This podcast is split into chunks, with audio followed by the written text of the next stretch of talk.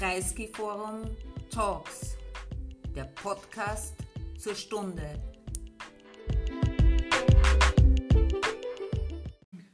Herzlich willkommen und schönen guten Abend. Ich äh, darf Sie herzlich begrüßen zu diesem, diesem Diskussionsabend im Kreisky-Forum.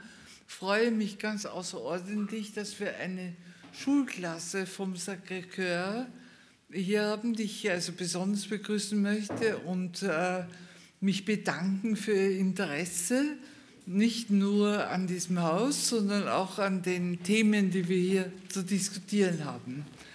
Äh, wir wollen äh, diesen Abend dazu verwenden, uns ein bisschen zu unterhalten und auch, ich hoffe, mit Ihnen äh, über die Auswirkungen dessen, was wir gerade miterlebt haben, die Midterm Elections in den, in den USA. Und ich freue mich sehr, dass ich die Möglichkeit habe, dieses Thema zu diskutieren, gemeinsam mit Professor Reinhard Heinisch, Leiter der Politikwissenschaft in Salzburg, ein großer international sehr angesehener Experte in internationalen Beziehungen, der natürlich auch durch eine viele Jahre seiner Lehrtätigkeit an der Universität in Pittsburgh Amerika sehr gut kennt und sozusagen beide, beide Welten hier auf eine ausgezeichnete und sehr fundierte Art und Weise verbindet.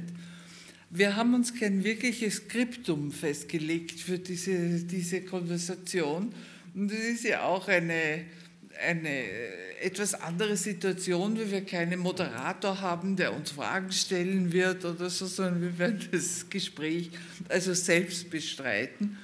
Äh, das Einzige, was ich mir gedacht habe, dass vielleicht zu Beginn ganz gut ist, äh, sich noch einmal in Erinnerung zu rufen, worum es bei diesen Midterm Elections überhaupt geht. Und das ist ja ein ein, ein System im Wahlvorgang, das für uns eigentlich sehr ungewöhnlich ist. Nicht? Also wir wählen auf, auf vier Jahre und dann gibt es einen Wahlkampf und dann gibt es wieder eine Wahl und so weiter und dann ändern sich die Verhältnisse, sie ändern sich nicht. Aber äh, dass, dass dieses System der Midterm Elections, das nach zwei Jahren in einer, in einer Wahlperiode sozusagen neuerlich gewählt wird, ist für uns etwas sehr Ungewöhnliches. Und ich glaube, es ist, äh, es ist wahrscheinlich sinnvoll, sich kurz in Erinnerung zu rufen, worum es nämlich dabei geht. Bei diesem Midterm Election wird das ganze Repräsentantenhaus neu gewählt, ein Drittel des Senats und dazu zahlreiche äh, Gouverneure, andere hohe Funktionäre, die in den einzelnen, in den einzelnen Teilstaaten in den USA zu wählen sind.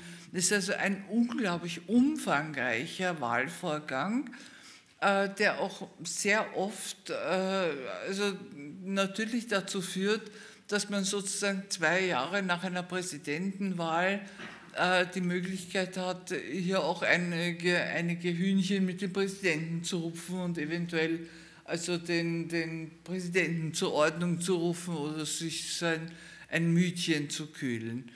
Äh, die, die Prognosen für diese Midterm Elections waren äh, hochinteressant, denn sie waren, sie haben eigentlich also sowohl in den Medien als auch durch viele Meinungsumfragen als auch in der politischen Diskussion war also die Voraussage, das wird ein roter Tsunami. Rot ist in den USA die Farbe der Republikaner und äh, es, man hat also erwartet eine riesige rote Welle. Äh, diese riesige rote Welle, dieser Tsunami hat nicht stattgefunden. Und insofern ist es auch ganz gut, dass wir uns mit diesem Gespräch etwas Zeit gelassen haben und nicht unmittelbar nach den Wahlen äh, es angesetzt haben, sondern einmal abgewartet haben, bis wirklich also handfeste und solide Ergebnisse vorliegen. Und die liegen uns jetzt vor. Und das äh, Endergebnis dieser Wahlen ist so, dass die Demokratische Partei den Senat mit einer kleinen Mehrheit halten konnte, die Republikaner das Repräsentantenhaus ebenfalls mit einer sehr kleinen Mehrheit äh, gewonnen haben und sehr viele, äh, oder nicht sehr viele, aber doch einige wesentliche Gouverneursämter äh, zu den Demokraten abgewandert sind. Das heißt also, alles in allem hat es eine, eine kleine Verschiebung gegeben, aber der große, die, große hervorhergesagte rote Welle hat nicht stattgefunden. Und das ist sehr interessant. Ich habe also eine, eine Äußerung gelesen vom Chef von Gallup, von einem großen amerikanischen Meinungsforschungsinstitut, der gesagt hat, sie werden überhaupt aufhören, politische Meinungsumfragen zu machen, weil die Prognosen so sind, dass man eigentlich sich auf das, was man also erfährt in den Umfragen, sich überhaupt nicht mehr verlassen kann und sie werden eigentlich nur mehr Analysen machen nach Wahlen und sozusagen die Vorwahlbefragungen aufhören. Äh, Reinhard, ja, schiebe ich den Ball einmal zu dir. Vielleicht, wenn ja, wir mal sozusagen ein bisschen eintreten in die Analyse der Ergebnisse, ja. was, was sich da alles verändert hat. Ich, ich würde vielleicht, also ich stimme dem allen natürlich zu, ich würde aber vielleicht ein paar Sachen noch ergänzen. Vielleicht auch zur Erklärung, damit das amerikanische System nicht so ein bisschen seltsam äh, wirkt. Wir müssen uns vorstellen, der sehr junge Madison, der das entworfen hat, der war nicht sehr alt, war von dem Gedanken beseelt, ich muss die Macht möglichst verteilen. Da gibt es einen Kongress, da gibt es einen Präsidenten und dann gibt's, es hat sich etabliert noch das Gericht. Ist aber weitergegangen. Er hat auch den, den Kongress, die Macht in dem Kongress nochmal verteilt, indem er auf der einen Seite dieses Abgeordnetenhaus geschaffen hat, wo die Abgeordneten relativ kleine Wahlbezirke ver vertreten, die permanent im Wahlkampf sind, permanent mit ihren Wählern und Wählerinnen reden müssen und natürlich extrem ähm, politisiert sind, sehr parteipolitisch radikalisiert sind. Und dann gibt es daneben den Senat. Der Senat, die sehen ihre Wähler Wählerinnen sechs Jahre nicht. Es sind wenige, nur 100, die kennen sich auch persönlich nicht gut. Und die beiden Senat und, und, und, Haus müssen sich auf eine identische Gesetzgebung einigen, wo der Präsident dann noch ein Veto einlegen kann. Und das ist extrem schwer. Und das System ist so konzipiert, dass Politik immer scheitert, dass es immer eher schief geht, dass sich die nie einigen können, es sei denn, es gibt extrem große Mehrheiten. Und damit nicht all, der ganze Senat in einem gewählt wird, damit eben möglichst viele Zeithorizont, der Zeithorizont lang ist, wird immer nur ein Drittel des Senats gewählt. Und das ist auch der Versuch, dass ich nicht eben eine sehr reaktive Politik habe, sondern eine Politik, die, sich, die immer sehr äh, einander quasi, die, wo es sehr leicht ist, äh, äh, Pattstellungen zu haben. Und dieses System der sehr schwierigen Politik, mit vielen Vetopunkten ist das Grundprinzip der liberalen amerikanischen Tradition. Aus amerikanisch ist das europäische System ja fast eine Diktatur, weil bei uns hat ja die Partei, die das Parlament dominiert, ist ja, während sie die Mehrheit hat, kann sie ja alles machen. Im Prinzip ist das Parlament und die Regierungspartei ja eines. Das ist also eine, eine Diktatur auf vier Jahre mit, um das jetzt mal überspitzt zu, zu formulieren. In den USA ist das System so konzipiert, dass eben das System sich permanent blockiert, es sei denn, ich habe große Mehrheiten. Und gerade diese Blockade ist jetzt ein riesiges Problem. Und das, auf das kommen wir noch zu sprechen. Aber nur damit Sie verstehen, dieser Mechanismus, diese Checks and Balances, warum wir eben ein ganzes Haus wählen, das Abgeordnetenhaus, auf der anderen Seite nur einen Teil des Senates und warum es so leicht ist, Politik zu blockieren, warum es so wenig Gesetze gibt und warum es so oft ist, dass, dass Dinge nicht zustande kommen. Das ist eigentlich systembedingt, aber ist heute auf eine extreme Weise, manifestiert sich eben heute ähm, auf eine extreme Weise aus, ganz bestimmten Gründen. Aber das, glaube ich, muss man als Hintergrund verstehen. Und genau wie richtig gesagt wurde, in der Verfassung gibt es einen Wahltag, das ist immer der erste Dienstag nach dem ersten Montag im November, und da wird alles gewählt. Der Hundefänger, der Sheriff, der Leichenbeschauer, der Kanalkommiss, der Joint Commissioner, die, Landtagsabgeordnete, die Stadtabgeordnete und so weiter und so fort. Die werden alle gewählt eben alle vier Jahre auch der Präsident und alle zwei Jahre und, und eben, aber eben nur alle vier Jahre und dazwischen, den Zwischenwahlen eben, werden eben, wie gesagt, auch die Hausabgeordneten und die Senatoren gewählt. Und das beeinflusst sich jedoch auch. Das heißt, wenn jetzt ein Präsident, ein populärer Kandidat ganz oben steht auf dem Wahlzettel, das sind ja viele Positionen, dann bringt diese Person auch andere Leute zur Wahl. Und wenn da niemand oben steht, da gehen viele nicht zur Wahl. Daher haben wir unter anderem auch unterschiedliche Wahlbeteiligungen. Da gibt es zwei Thesen. Die eine These ist, diese Midterm Elections sind quasi ein Referendum über den Präsidenten, also eine Abstimmung über den Präsidenten. Eine andere These sagt, die Mitte, diese Wahlen sind im Prinzip, ähm, zeigen, wie fähig eine Partei ist, die Anhängerschaft zu mobilisieren, also eine Mobilisierung der Basis zusammenzubringen oder eben ähm, ein Referendum über den, über den Präsidenten. Aber die, die Wahlbeteiligung zwischen den Präsidentenwahlen und diesen Zwischenwahlen, die verändert sich, die variieren, eben aufgrund eben des Mannes im Weißen Hauses und zweitens, weil eben andere Leute, etwas andere Personen zur Wahl gehen, weil eben der Präsident an sich selber nicht am Stimmzettel steht bei diesen Zwischenwahlen. Und das ist eben immer ein interessantes, ein interessantes Ereignis. Und im Durchschnitt verliert die Partei, die, die, in, die, wo die das Weiße Haus äh, innehat, 26 Sitze. Also zwischen 10 und 40 Sitze, im Durchschnitt verlieren die 26 Sitze. Und heuer ist es eben ganz anders ausgegangen. Ähm, da haben die weit unter den Erwartungen abgeschlossen, abgeschnitten und wie du richtig gesagt hast, es hätte eine rote Welle geben sollen. Die Umstände deuteten darauf hin und passiert ist es letztlich nicht und wir müssen uns dann unterhalten, warum das nicht so ist. Naja, ich glaube, also, also vielleicht sollte man das äh, eine noch ergänzen zur Wahlsituation selbst. Also erstens einmal hat nach allen Umfragen hat es eine höhere Wahlbeteiligung dieses Mal gegeben, als normalerweise in Amerika üblich ist. Und zweitens haben offensichtlich sehr viele junge Wähler äh, sich äh, zu den Wahlurnen begeben, was auch das Wahlergebnis äh, also beeinflusst hat. Und ein äh, überdurchschnittlich hoher Prozentsatz an Frauen sind wählen gegangen. Also alles zusammen hat äh, sicherlich dazu beigetragen. Äh, ein Aspekt, den man vielleicht noch erwähnen sollte, äh, der die Wahlen natürlich beeinflusst, ist, dass die, die Wahlbezirke in einer Art und Weise organisiert wurden, dass sich quasi automatisch Mehrheiten in einzelnen Bezirken ergeben. Das ist so ein, ein Prozess, für das äh, gibt es einen schönen Fachausdruck Gerrymandering, äh, das äh, jetzt auch vom Supreme Court, also vom obersten Gerichtshof, sozusagen gut geheißen wurde und wo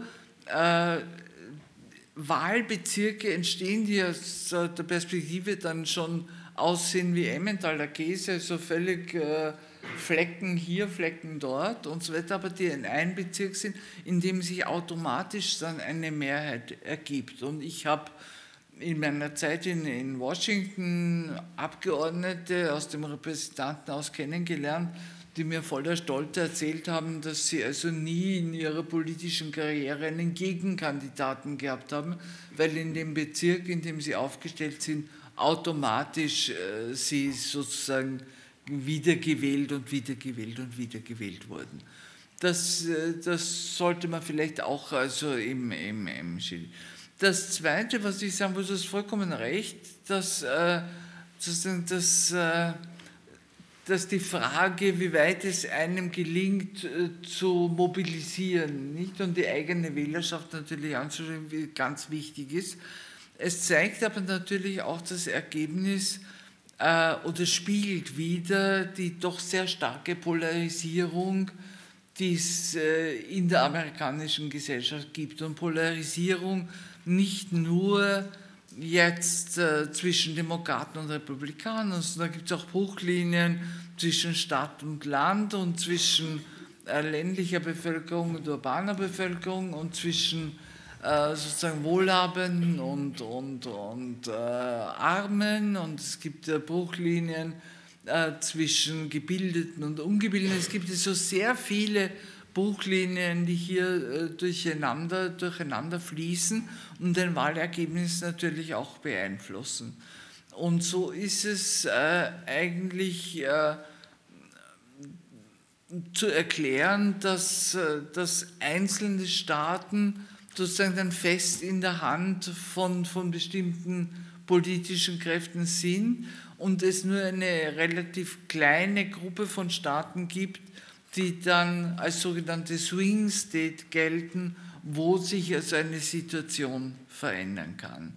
Und es war äh, doch also erstaunlich, dass es zum Beispiel den Republikanern gelungen ist, New York, New York State, das doch also ein sehr äh, demokratisch äh, dominierter Staat immer war, äh, zu den Republikanern äh, gegangen ist, während Florida, das als Swing State gegolten hat, diesmal also ganz eindeutig äh, in, in, äh, in republikanische Hände geglitten ist.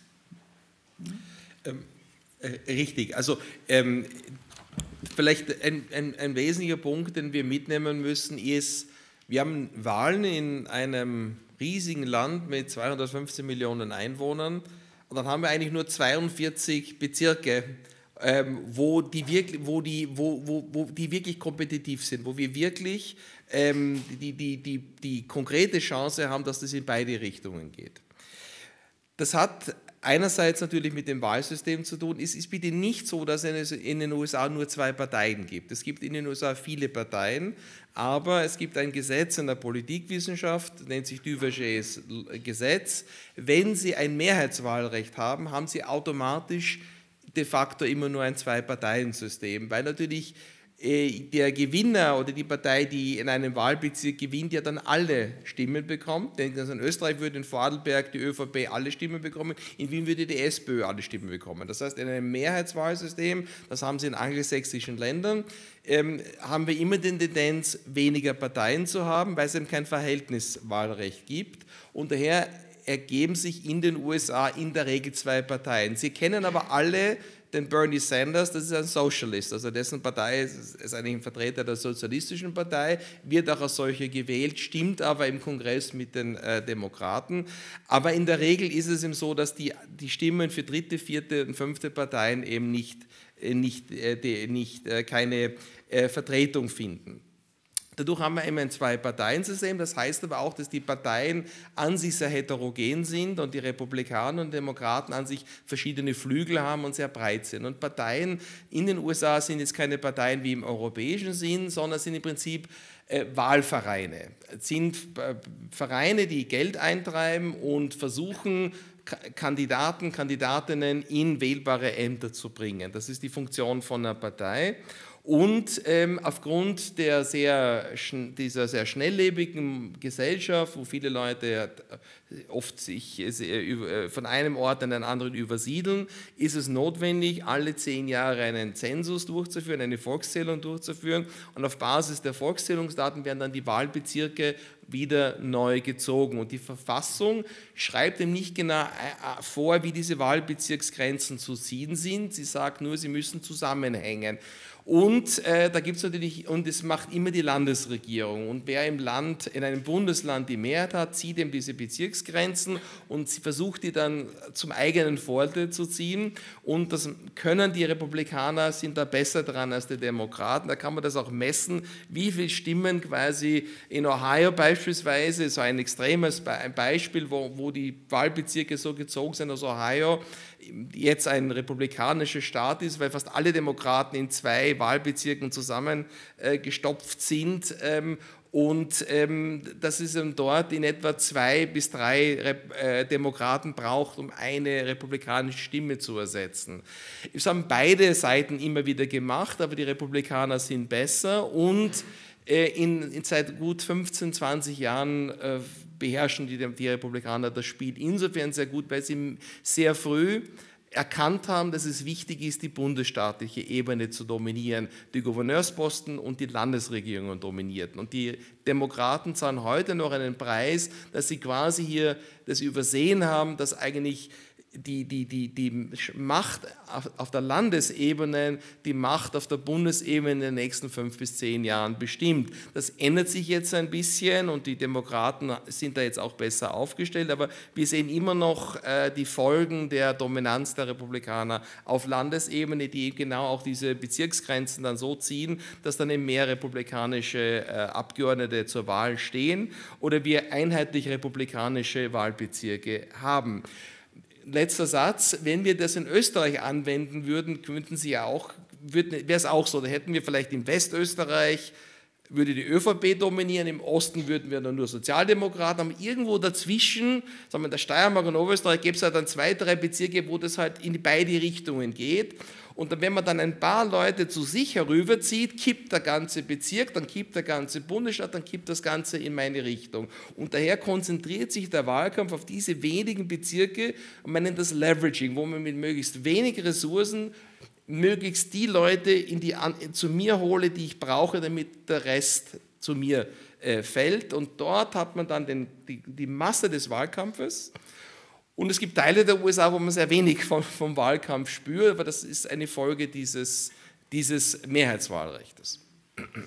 Naja, und dann war das natürlich diesmal eine etwas außergewöhnliche Situation, weil, und wir sollten schon noch darüber sprechen, weil wir eben einen Elefanten noch im genau. Zimmer gehabt haben und das war der ehemalige Präsident, der also in dem, in dem, sowohl in der ganzen Wahlvorbereitung, Wahlauseinandersetzung, äh, eine, eine ganz entscheidende Rolle gespielt hat und letzten Endes offensichtlich auch in vielen Fällen äh, sozusagen dazu geführt hat, dass man sozusagen für oder gegen Trump gewählt hat oder für oder gegen vom Trump gestützte Kandidaten. Und das hat in der Republikanischen Partei natürlich also von ausgehend von der Tea Party Bewegung über die MAGA America und, und, und so weiter und, und die MAGA Republicans und Stop the Lie, alle diese Fraktionen, die es hier gegeben hat, die eine große Rolle gespielt haben, haben sicherlich das Wahlergebnis doch maßgeblich beeinflusst. Ja, also ich würde sagen, äh, in, in den USA ist passiert, dass eine radikale rechtspopulistische Bewegung, die wir auch in allen Ländern sehen, aber eine der etablierten Parteien von innen heraus übernommen hat und momentan dort ähm, äh, die, für, die, die, für die Republikanische Partei, ähm, die, die Bewegung ist so, ist so wahlmächtig, dass sich die Republikaner dieser kaum entledigen können. Ich würde mal sagen, die Republikanische Partei Elite, ähm, würde sich gerne von Trump verabschieden, weil sie da eher Gefahren drin sehen mittelfristig. Aber die Republikanische Partei Basis ist, da ist dieser Faktor Trump so mächtig, so wichtig, dass, ähm, dass, man hier, dass man sich hier nicht verabschieden möchte. Beziehungsweise ähm, das, das ist eben das Potenzial von, von ähm, 30 Prozent der Amerikaner, Amerikanerinnen in etwa, ähm, sind sehr unterstützen äh, Donald Trump oder sind bereit, ihm auch zu folgen. Und da gibt es natürlich auch andere Republikaner, die halt Trump dann noch lieber wählen als jetzt den, den demokratischen Gegenkandidaten. Aber zumindest ist, ist Donald Trump einfach ein Faktor, der so groß ist, dass ihn die, Partei, die, Republikaner jetzt nicht ignorieren können und der auch in der Lage ist, die Parteibasis gegen das Partei-Establishment aufzubringen. Stellen Sie sich vor, Sie sind Republikaner und, und Sie würden versuchen, Trump aus der Partei zu, hinauszudrängen, dann tritt er natürlich als unabhängiger Kandidat an. Er hat natürlich genug Geld oder genug Unterstützung. Dann würde er die Partei, dann würde, würde er das Lager, der, der, das rechte Lager ähm, ähm, sprengen. Und ähm, das ist natürlich jetzt für die Partei ein, ein, ein, ein, ein riesiges Thema. Jetzt versucht die Partei Elite, ähm, einen, äh, einen neuen Kandidaten aufzubauen, der, der diese, das Trump-Lager einerseits auch ansprechen kann, aber der auch andere anspricht. Das Problem bei Donald Trump ist, dass Donald Trump bestimmte Wähler anspricht, die, die begeistert sind, aber andere Wähler, die normal traditionelle republikanische Wähler sind, die vor den Kopf stößt, die abstößt.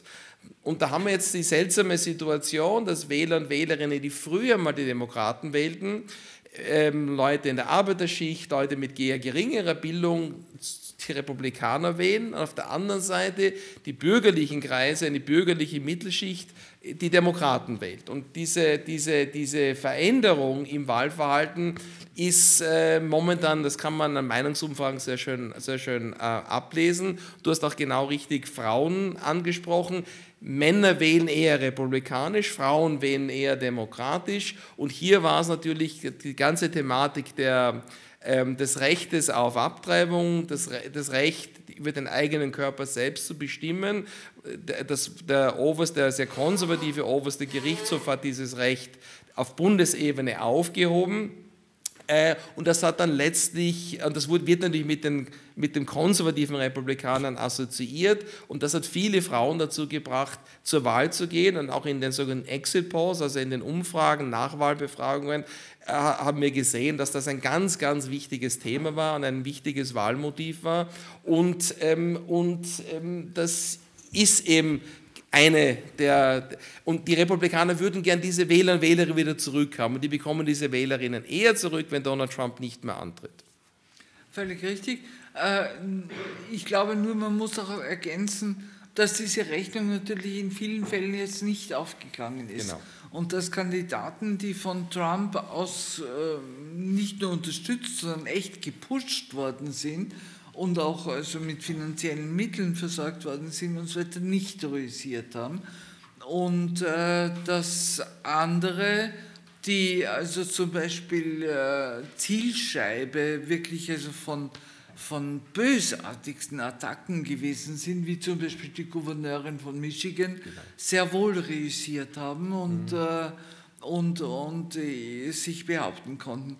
Das heißt, es ist hier also wirklich, es haben sich sehr viele Linien verschoben. Und ich glaube schon sagen zu können, dass also das Eingreifen von Trump die normalen Abläufe sozusagen in, in so einer Wahl sehr stark beeinflusst hat.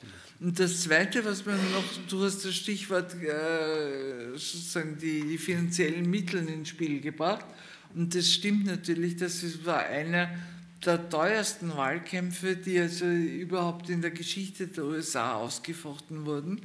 Es, ähm, wenn man alles zusammenzieht, was hier an finanziellen Mitteln für den Wahlkampf, auch für die Unterstützung von einzelnen Kandidaten aufgebracht wurde, kommen wir also in eine Milliarden-Dollar-Höhe. Und äh, das ist ja auch zurückzuführen auf eine Entscheidung des Supreme Court, der für diese Art von Politfinanzierung Tür und Tor geöffnet hat, eben durch die, die Zulassung dieser Wahlorganisationen, Spendenorganisationen etc.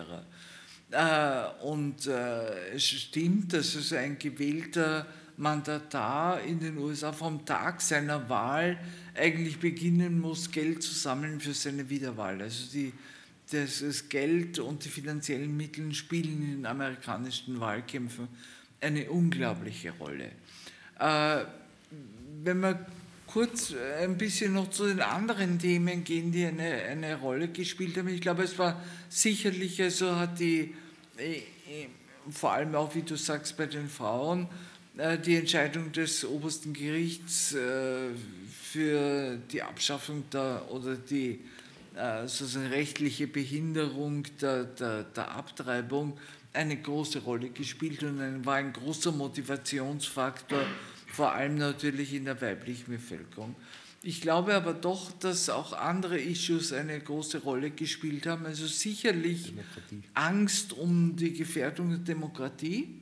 Das hat, äh, war vielleicht nicht so im Vordergrund, ist aber doch von, von den Demokraten auch sehr stark äh, artikuliert und angesprochen worden in ihrer Wahlauseinandersetzung. Äh, sie haben, das war mehr wieder eine, eine Frage, die von den Republikanern gekommen ist, sie haben weniger äh, gesetzt in ihrem Wahlkampf auf die, äh, auf die wirtschaftlichen Komponenten, die normalerweise immer sehr stark spielen also Arbeitsmarkt, Inflation, Steuern und so weiter, äh, wo die Demokraten eigentlich einige Erfolgsgeschichten aufzuweisen hätten, weil die Inflation zum Beispiel in den USA ist doch also erheblich geringer als äh, im, im Rest der Welt und vor allem in Europa. Äh, sie haben nahezu Vollbeschäftigung, also der Arbeitsmarkt hat sich sehr gut entwickelt und die wirtschaftliche Situation im Allgemeinen ist nicht schlecht. Also diese Themen sind sehr von der republikanischen Seite artikuliert worden, viel weniger von, von demokratischer. Aber Gefährdung der Demokratie hat sicherlich eine Rolle gespielt und, und, und völlig zu Recht. Nicht? Denn es werden sich vielleicht einige erinnern, die das gelesen haben, es hat eine, eine, eine Kandidatin in Arizona hat gesagt, wenn sie gewählt wird, verspricht sie ihren Wählern, dass sie nie wieder zu einer Wahl gehen müssen. Nicht? Das ist also schon eine starke Ansage äh, in einem, einem demokratischen Wahlvorgang und äh, die Erfahrungen aus der, der Trump-Regierung waren natürlich auch für viele noch sehr frisch. Äh, Gibt es andere Issues, die aus deiner Perspektive noch zu erwähnen sind? Ja, ich würde vielleicht noch, noch ergänzen, also ich glaube, dass dieses Thema Dem Demokratie, und das hat auch der Präsident Biden ja angesprochen, ist ein extrem abstraktes Thema. Und daher neigten ja die Experten dazu zu sagen, naja, das ist zwar ein wichtiges Thema, aber die Inflation und das Einkaufen, das wird alles viel konkreter sein. Und ich glaube, da war der große Fehler von Trump, die Ankündigung der Ankündigung der Ankündigung der Ankündigung seines Wiederantretens. Und ich glaube, Trump ging ja davon aus, dass es diese rote Welle geben wird und dass er dann im Nachhinein seine sein Wiederantreten bei der Präsidentenwahl in zwei Jahren verkünden wird, also seinen Erfolg, sein Antreten verknüpft mit dem Erfolg und gleichzeitig eine maximale Medienaufmerksamkeit haben wird und allfällige Gegenkandidaten von vornherein quasi äh, ins Eck stellt. Und, ähm, und diese Ankündigung des Wiederantretens Trump äh, macht natürlich die ganze Thematik der Demokratie viel konkreter. Also äh, wenn, wenn äh, Biden sprach von der Demokratie, plötzlich tritt er wieder an und da gab es eben den 6. Jänner mit dem Sturm aufs Kapitol, da gibt es viele Untersuchungen und da gab es diesen sehr aufgeheizten Wahlkampf äh, von einigen und von diese Trump, die von Trump unterstützten Kandidaten waren teilweise recht extrem. In dieser Mischung war dieses Demokratiethema plötzlich extrem konkret. Das konnte, sich, das konnte man hier ähm, am, am, am, am, Wiederantreten Trumps wieder, wieder hier, hier festmachen. Das ist aber ein wichtiger Punkt. Und vielleicht noch ein Satz auch, weil das auch immer mit dem, mit dem, mit dem Geld äh, im amerikanischen Wahlkampf. Das ist nämlich auch so eine, so eine Sache. Ähm, die, die, die, das, die, die, das Einsammeln von Spenden ist an sich relativ streng geregelt, relativ transparent, ähm, was die Kandidaten betrifft. Da, da wäre ich froh, wenn das in Österreich so genau geregelt wäre. Aber man, wir haben in den USA eben den, den, den sogenannten ersten Zusatz zur Verfassung mit einem fast unlimitierten Rederecht, eine Redefreiheit. Und die Interpretation der Verfassung ist, Reden und Handeln gleich. Also ich kann einen Sticker mir anstecken, Atomkraft, nein, danke, ich kann jemandem Geld geben und da können Leute eben unter dem Stichwort der Redefreiheit, der Issue Advocacy, unbegrenzt Gelder ausgeben, um bestimmte Positionen der Kandidaten zu unterstützen oder die nicht zu unterstützen, solange sie nicht mit dem formal koordinieren. Und da gibt es ja eine Rechtsprechung des obersten Gerichtshofes, dass das möglich ist und das verhindert es eigentlich, diese enormen Geldflüsse äh, effektiv zu regeln. Und das ist halt auch, hängt teilweise eben an der Rechtsprechung des obersten Gerichtshofes und dadurch haben wir eben diese enormen Summen und wo es eben dann auch Gruppen gibt, teilweise von Milliardären, die dann ihre eigenen Positionen in den Wahlkampf einbringen und wo es dann schon so ist, dass quasi jeder seinen Milliardär hat, um da, um da weiterzukommen. Und das, glaube ich, ist eines der wenn wir so eine Liste an Problemen der amerikanischen Demokratie, äh, wenn wir die zusammenstellen, wäre halt so eine, eine Thematik, die man ganz dringend reformieren müsste, weil sie natürlich die, die, die politischen Verhältnisse verzerrt. Auch angesprochen hatten wir das, die, die Verfassung, die es teilweise möglich macht, dass politische Minderheiten über Mehrheiten entscheiden können. Auch das sind so Themen, die eigentlich äh, reformiert gehörten. Äh, diese, diese Wahl hat natürlich jetzt äh, Konsequenzen. Äh, eine der Konsequenzen ist, dass Nancy Pelosi also nicht mehr die Vorsitzende, nicht mehr Speaker des, des Repräsentantenhauses ist, sondern dass da äh, ein, ein republikanischer Kandidat gewählt werden muss im Jänner, der, wenn, sich, wenn sich das neue der neue Kongress konstituiert. Und da gibt es auch wieder recht interessante Entwicklungen, weil das nicht äh, sozusagen äh, offensichtlich nicht ganz glatt und einvernehmlich über die Bühne gehen würde. Also ich habe gehört, es gibt da verschiedene Kandidaten aus verschiedenen äh, Lagern der Republikanischen Partei, die sich konkurrieren. Also wir werden sehen, wer, wer diese doch recht entscheidende Rolle des Speakers im Repräsentantenhaus übernehmen wird der eine, eine ganz wichtige Funktion hat, weil er wird unter Umständen Zusammenarbeit mit dem Präsidenten und mit der anderen Saalhälfte äh, steuern müssen. Und das kann entweder sozusagen eine Blockadepolitik werden oder man kann doch in, in gewissen Bereichen zu einvernehmlichen Lösungen kommen, was sicherlich sehr vernünftig wäre, denn die, in der öffentlichen Meinung ist die die Wertschätzung für den Kongress äh, ziemlich tief angesiedelt. Ähm, und diese, diese Art der Blockadepolitik, man blockiert alles, nur wenn es von der, von der anderen politischen Seite kommt oder von einem ungeliebten Präsidenten, äh, wird sicherlich in der öffentlichen Meinung nicht sehr, nicht sehr estimiert. Genau, ich sehe es also auch so. Ähm, auch hier ist das, haben wir so eine widersprüchliche Situation. Auf der einen Seite ging man davon aus, dass die Republikaner circa 30, 20, 30 oder 40 zusätzliche Sitze im Abgeordnetenhaus, also eine Mehrheit mit 30, 40 Personen haben würden. Jetzt sieht es so aus, dass es diese, diese Mehrheit der Republikaner ganz gering ausfällt. Das ist natürlich auf der einen Seite für die Demokraten super, weil die natürlich dann größer sind relativ zu den Republikanern. Aber jeder einzelne der Republikaner ist natürlich jetzt viel mächtig, weil er seinen eigenen Boss erpressen kann. Das heißt, wenn der republikanische Speaker eine Mehrheit an 50 Personen hat, kann er ja was einen Gesetzesvorschlag vorschlagen und er macht das immer so, dass die eigene, er muss immer eine Mehrheit bei den eigenen haben, bevor, bevor das überhaupt für alle zur, zur Abstimmung gegeben wird.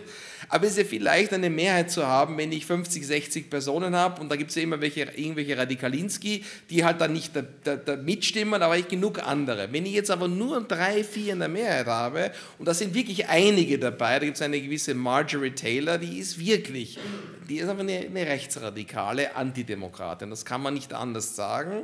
Jetzt braucht er aber ihre Stimme, sonst geht es nicht aus. Jetzt muss er natürlich Konzessionen machen für diese ganz radikalen Rechten, die dort gewählt wurden.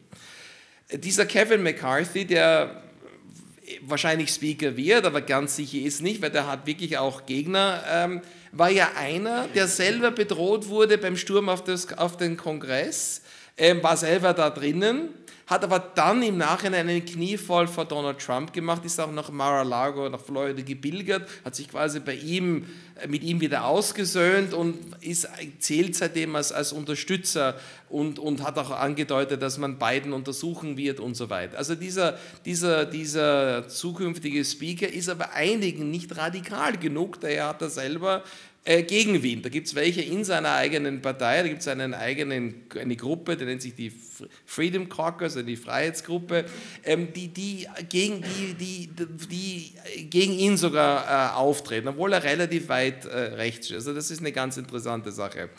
Ähm, für uns ist das insofern relevant, weil äh, laut der amerikanischen Verfassung alle Gesetze, die mit dem Budget zu tun haben, mit dem, mit dem, mit dem, mit dem Geld ausgeben, ähm, im Abgeordnetenhaus zuerst ähm, diskutiert, durch das Abgeordnetenhaus müssen und es die Amerikaner sich eine äh, Budgetdeckeln selbst auferlegt haben. Also wenn man, wenn die Regierung Geld ausgeben möcht, möchte und sich verschulden muss, muss sie eben diesen, diesen Verschuldungsdeckel anheben und da braucht man eben auch die Stimmen beider Parteien und da blockieren sich beide Parteien, weil sie sich einander versuchen zu erpressen. Also, und versuchen beide Parteien zu, zu, zu spekulieren, welchen Partei schadet das eher, wenn jetzt zum Beispiel die Regierung sich nicht einigen kann?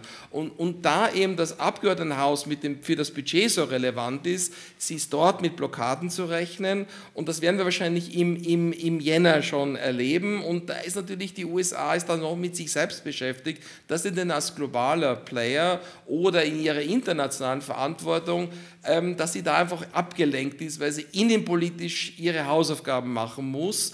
Und da kann man jetzt damit rechnen, dass vielleicht die nächsten zwei Jahre die USA sehr mit sich selbst beschäftigt sind und ihren internationalen Verpflichtungen vielleicht nicht in dem Maße nachkommen, wie man das halt hofft oder wünscht. Zumindest das eine der Befürchtungen, die man hat und die ich auch habe. Es erklärt auch, warum äh, diese Budgetgesetze in den USA immer so umfassend sind, weil so viele äh, Dinge hineinmoniert werden von Abgeordneten, die zufriedengestellt werden müssen und deren Votum, deren Zustimmung sich sozusagen auf diese Art und Weise erkauft, indem er Anliegen, die ihnen wichtig sind, also noch in das Budgetgesetz hineinschreibt, die vielleicht also mit dem Budget an und für sich überhaupt nichts zu tun haben. Das ist also eine ganz interessante Entwicklung, äh, die, die auch oft befremdlich wirkt, wenn man dann sieht, was da alles an, an Forderungen auf einmal noch in einen Budgetrahmen hineinkommt.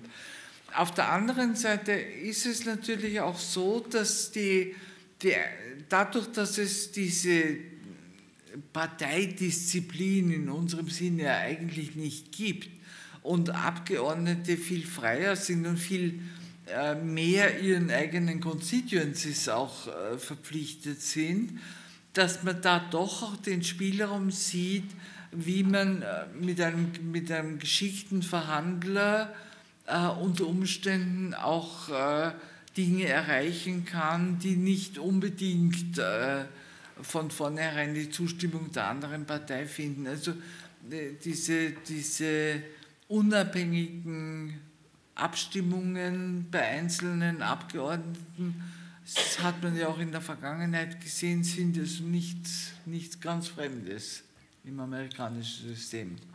Genau, wir haben also Abgeordnete, die sich, die ihrem Bezirk verpflichtet sind, die, die da auch versuchen, den zu vertreten. Und es gibt Abgeordnete, die sich einer politischen Ideologie, einer Idee auch verpflichten. Wir haben momentan so ein bisschen beides.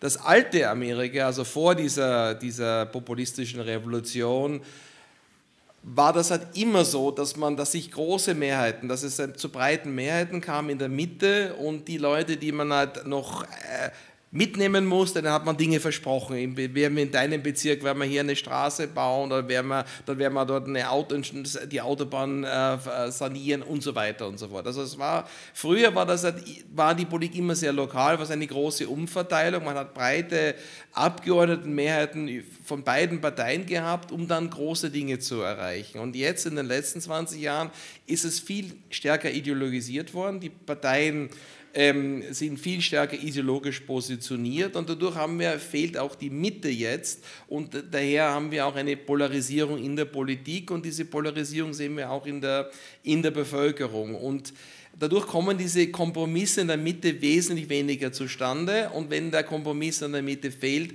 dann haben wir eben eine Blockade. Man kann zeigen, dass die Anzahl der Gesetze abgenommen hat, ganz massiv abgenommen hat. Und das ist gerade in einer Zeit, wo die Bevölkerung doch politische Gestaltung möchte, weil ja sich vieles verändert auf der Welt, auch in der Gesellschaft. Und in der Zeit, wo man halt möchte, dass die Politik gestaltet, auch hilft und, und korrigierend eingreift, haben wir eine Situation einer, einer, einer fast einer Dauerblockade, die mal, wobei man sagen muss, dass Präsident Biden relativ viel an, an, Gesetzen in großen Paketen durchgebracht hat. Das ist eigentlich ganz erstaunlich und ist auch viel zu wenig den Leuten bewusst, weil wir halt auch dauernd über Trump sprechen und teilweise nicht genug über diese großen Gesetzespakete, die eigentlich geschaffen wurden, teilweise mit Hilfe von Geschäftsordnungstricks des Kongresses. Ähm, aber dennoch ist das relativ erstaunlich. Aber der normale Dauerzustand ist eigentlich einer, wo also nicht eine normale Gesetzgebung funktioniert, so wie es halt immer funktioniert ist, wo die Abgeordneten beider Parteien ihren Partei in Distrikten, Partei ihren, ihren, ähm, ihren, ihren Regionen entsprechend abstimmen, sondern wo wir halt eben diese sehr polarisierte die Politik der Polarisierung haben. Ja, und das geht natürlich, wie du richtig sagst, also durch beide Parteien. Ich erinnere daran, und Sie werden sich sicher auch erinnern, dass es ein äh, demokratischer Senator war, der also das große Investitionspaket von beiden, das also für die, für die amerikanische äh, Gesamtpolitik eigentlich von großer Bedeutung war, äh, dann aufgehalten hat, beziehungsweise Konzessionen äh, herausverhandelt hat, äh, denen der Präsident entgegenkommen musste. Das heißt, also, das ist ein, ein Spielmaterial, äh, das, äh, das also ganz beachtlich ist. Nicht? Äh, es ist natürlich völlig richtig, dass wir also immer fasziniert auf, auf Präsident Trump schauen als, als Phänomen und auch als sozusagen im, im Hinblick auf eine gewisse Besorgnis, wie sich das weiter, weiterentwickeln wird. Also, also wie, er hat jetzt seine Kandidatur für 2024 angekündigt, äh, aber das ist noch nicht, äh, wie man in Österreich sagen würde, eine gemähte Wiese, sondern da gibt es also noch äh, sehr viele offene Fragen. Die, eine, eine Frage ist, also die erste Frage ist, wird es republikanische Gegenkandidaten geben? Und die zweite große Frage ist, wer wird auf der republikanischen, auf der demokratischen Seite der Präsidentschaftskandidat äh, sein, mit dem sozusagen die Wahl zu schlagen ist? Und das ist im Moment, also glaube ich, noch eine ganz offene Frage. Es hat sich sicherlich auf der republikanischen Seite der Gouverneur von Florida durch den großen Wahlerfolg, den er eingefahren hat, als äh, ernstzunehmender Spieler positioniert. Äh, und äh, auf der anderen Seite besteht eine gewisse Befürchtung, dass Trump natürlich auch sehr wenig, äh, wie soll man sagen, Zurückhaltung im Umgang mit politischen Herausforderern oder Gegnern gezeigt hat und gelegentlich also wirklich gegen, gegen andere Politiker, ich meine, mit, nahezu mit Brachialgewalt vorgegangen ist, verbaler Brachialgewalt vorgegangen ist. Also erinnere an seinen Umgang mit Jed Bush zum Beispiel oder mit äh, äh Liz Cheney und so weiter. Da gibt es also keine, keine vornehme Zurückhaltung. Nicht? Also das wird, wird sicherlich äh, äh, noch eine, eine sehr interessante Entwicklung sein.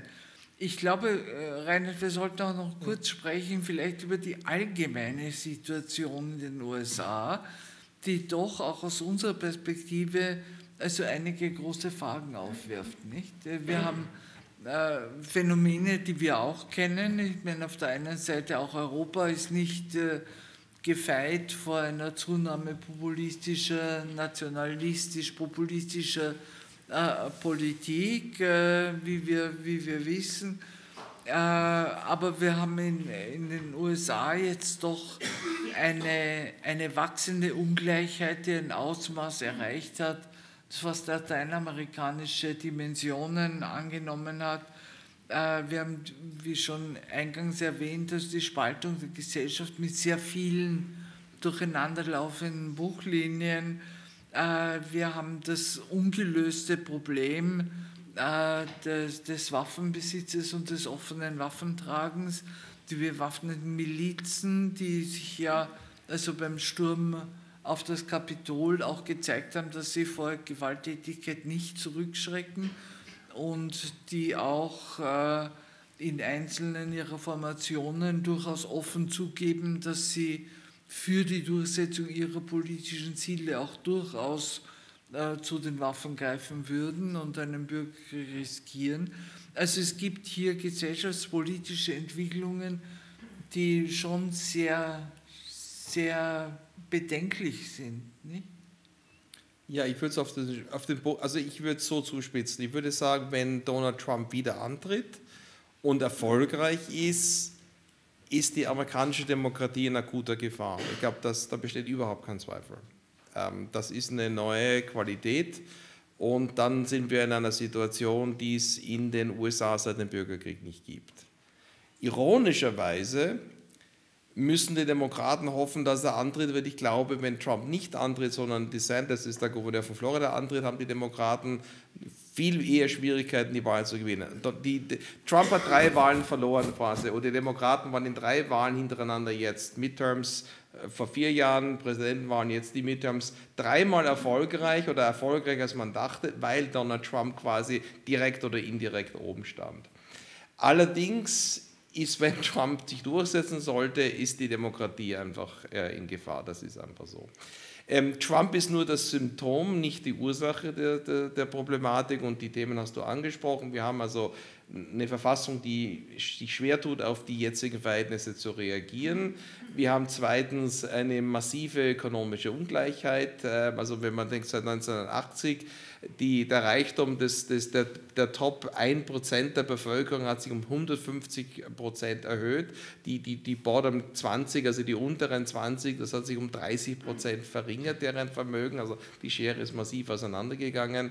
Ähm, und ähm, wir, wir haben außerdem ähm, diverse andere Faktoren noch, die dazu führen, du hast das erwähnt, also wir haben den, der, der Waffen ist ein Thema, wir haben äh, Rassismus, also gibt es bestimmte andere Dinge, die für ganz bestimmte Bevölkerungsgruppen ähm, nicht mehr tolerabel sind, also und nicht mehr tolerierbar sind und die gelöst werden müssen. Die Dinge würden sich auch lösen lassen, Immigration, aber die lösen sich nur lösen, wenn beide Parteien über große Kompromisse versuchen, diese Probleme zu lösen. Und die politische Polarisierung macht das quasi unmöglich. Und man hält einander hier, man, man, man nimmt einander hier in Geiselhaft. Es gibt ganz wesentliche Probleme. Und daher steuern die USA, sind die USA immer in diesem Krisenmodus. Und dieser Krisenmodus befeuert immer wieder eine radikale Politik, wo dann jemand antritt und sagt, die in Washington tun nichts, ihr leidet, wir müssen die alle rauswerfen und äh, wählt mich, wir werden das alles ändern. Und das ist halt eine,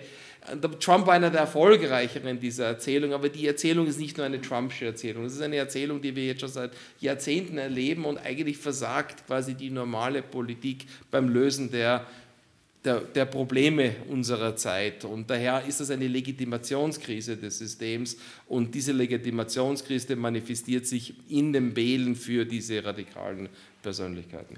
Ist es nicht auch so, dass sich doch äh, gewisse Gruppen der Bevölkerung äh, von gewissen gesellschaftlichen Phänomenen und Entwicklungen sozusagen überfordert gefühlt haben oder sich entfremdet haben von gewissen politischen Prozessen, die einfach stattfinden in einer moderneren Gesellschaft. Also ich, äh, ich erwähne also die ganze Vogue-Diskussion, nicht? Oder der Umgang mit, mit gewissen Gruppen, ja. LGBTQI und so weiter, die also doch in, in breiten, in gewissen Kreisen der USA äh, verstörend mhm. wirken. Ja.